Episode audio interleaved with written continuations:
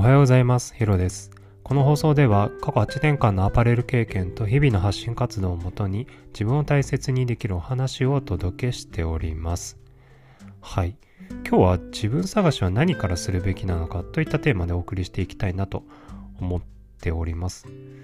これね、結構あの自分探しって、まあなんかどうしたらいいですかってよく聞くんですけれど、うんと、まあ、結論何やっても OK です。はい。何でも OK です。その、何ですかね。えっ、と、要は、まあ、こ、ちゃんと行動になるっていうベースで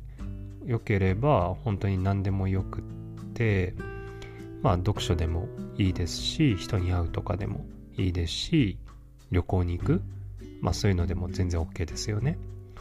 で、うん、なんかあんまりこれ自分探しって、人にもよるんですけれども、なんかあんまりやっても意味ないよって言ってる人も結構多くて、まあなんかわかんなくはないんですけど、なんか僕としては全然あの OK と思ってる派なんですね。なんかまあ自分探しっていうのは何だろう、ちょっとこうネーミングってなんか、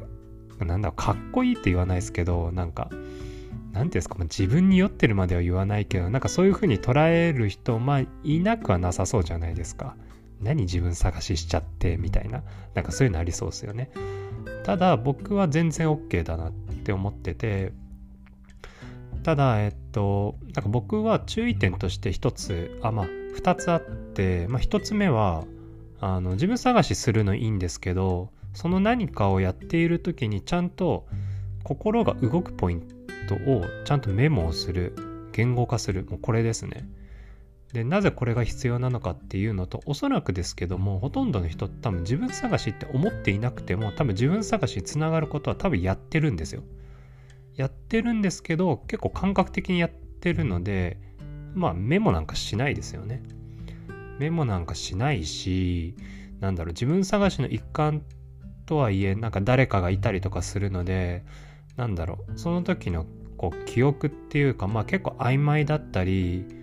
そのなんだ、要は自分を見つけようっていうテンションで挑んでないんで、まああんまり、なんですかね、まあ覚えてないっていうか、まあ本当にただの出来事で終わってる。だから結局その自分探しっていう、なんだろう、自分にとっての区切りが見つからずに、えーっと、なっちゃってる。だちゃただ、メモとか言葉にしておけば、まあ、記憶に残るし、形に残るじゃないですか。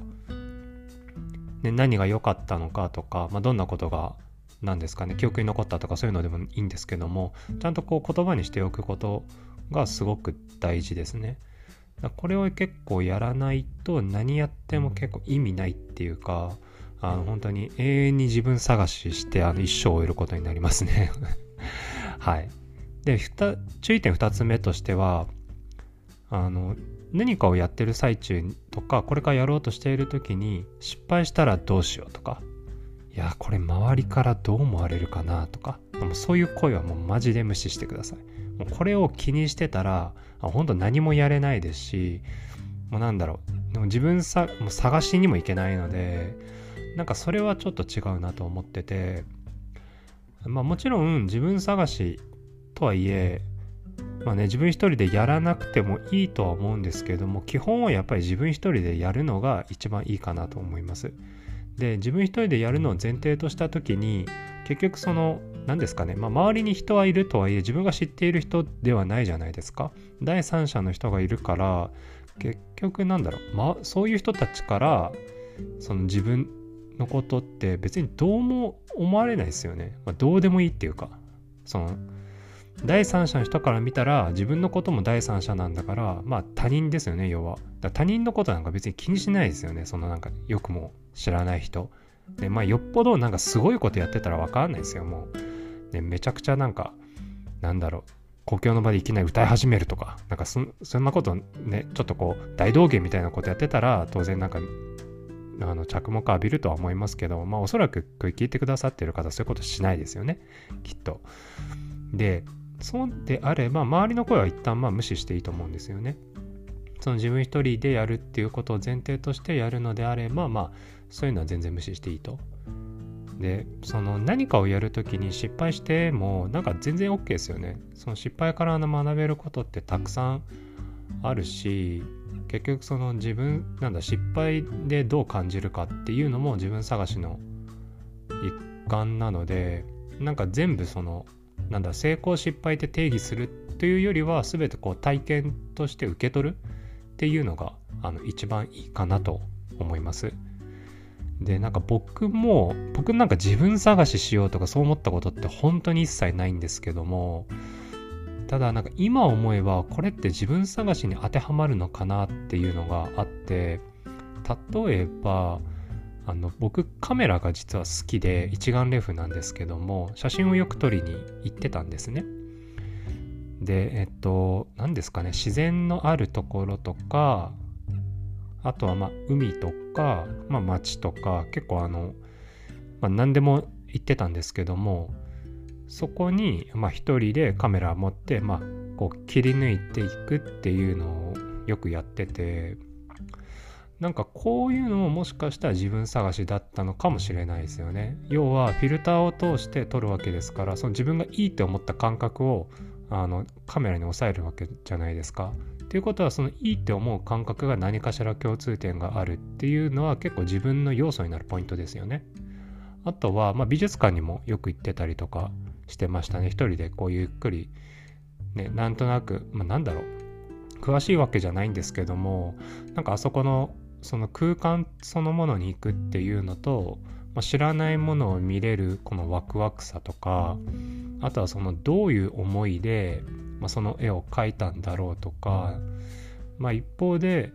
あの自分が勝手に予想しながら見に行くとかそういうのも含めて結構あの好きだったんですね。これもやっぱり何ですかね、まあ、言っちゃえば自分探しって言われたら、まあ、おしまいおしまいっていうか、まあ、そうっすよね。これも自分探しなんじゃないって言われたらまあそうかもしれないですよね。まあ、あとは本を読むために喫茶店へ行くとか、まあ、そういうのもきっと自分探しのうちに当てはまるんだと思います。でこれやっぱりあのなんとなくですけども共通点としてあって、まあ、やっぱり一人で何かこうゆっくり考え事とかなんだろうそういうことをやっぱり重きを置いてるんだなっていうのが僕はなんか分かってあのまあ、昔から一人の時間は大事にしてるって結構言ってたので、まあ、今更の話ではないんですけれども多分その一人の時間を何だろうただ一人で時間を過ごすっていうその感じそのまま当てたんではなくてその一人の時間で感じることとか経験とかなんかそういうリアルであの目にすることなんかそういう触れること何でもそうなんですけどもなんかそういうのをひっくるめた一人の時間って感じなのでやっぱり人よりちょっと長いんですよね。ただ家でゆっくりあの誰にも邪魔されない時間を過ごすだけじゃちょっとなんか足りなくて単純にその一人で何かを経験する時間っていうのがあの結構大事でだからそうですね。ちょっとこの僕にとってはその大事なことというのが多分そういうことだったのかな。その一人で過ごす経験。なんかそれがすごく自分の人生にとって重きになっていたのかなと思ってます。まあこれもそのすごくね人にもよると思うんですよね。一人で過ごしてるからといってやっぱりあんま向いてないなってか一人で何したらいいんだろうとかねいや美術館なんか言ってこれ何が面白いのとかっていう人まあいるかもしれないじゃないですか。だからそういう人にとっては逆にあのそれがあじゃあ自分はこういうのは向いてないっていうか、まあ、みんなと言ったら楽しいかもしれないけど一人じゃつまんないんだなとかっていうのも分かるのもまあいいと思うんですよね。だからその自分探しは本当に定義をつけないで何でもいいからなんかいろいろやるっていうのがなんか大事かなって思います。うんね何からするべきかっていうのはすごく難しい質問ですけどまあこうしなきゃいけないって本当にルールがないと思うのでねよく質問とかでもどうするべきですかとかなんかこれってこうしするべきでしたかとか、ななんだろうす、なんか何々しなきゃとかしあのするべきとかってよく聞かれるんですけど、なんか絶対的なするべきってないですよね。あの、なんだ、社会的なルールが決まってたり、なんかね、犯罪になるようなことだったらこれはしちゃいけないとかなんかあるとは思うんですけどもあのそうでないものに対して答えって基本的にないのでだからこうするべきああするべきって結構僕からこうあの言いづらいっていうかどうしてもあのやあのふんわりした回答になっちゃうんですよね。うんそれは僕自身がこうすべきああすべきって思ってないというよりは、まあ、そういうふうな考えじゃなくなってきたあの答えっていっぱいあるしあの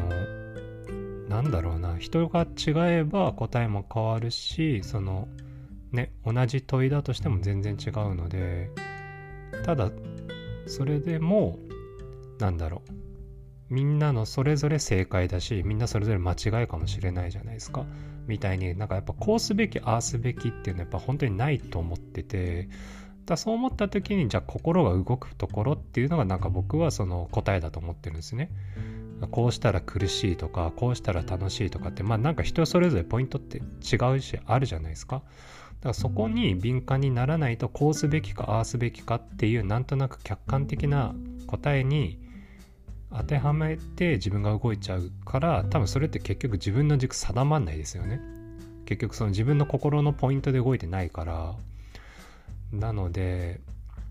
やっぱその自分探しをするポイントの時はあの絶対的にその感覚その自分が絶対にこれいいなって思うかあると思うんですよ。これは違うなとか。これはちょっとわかんないけどもうちょっと時間かけたらいけそうだなとか。なんか多分いろいろあると思うので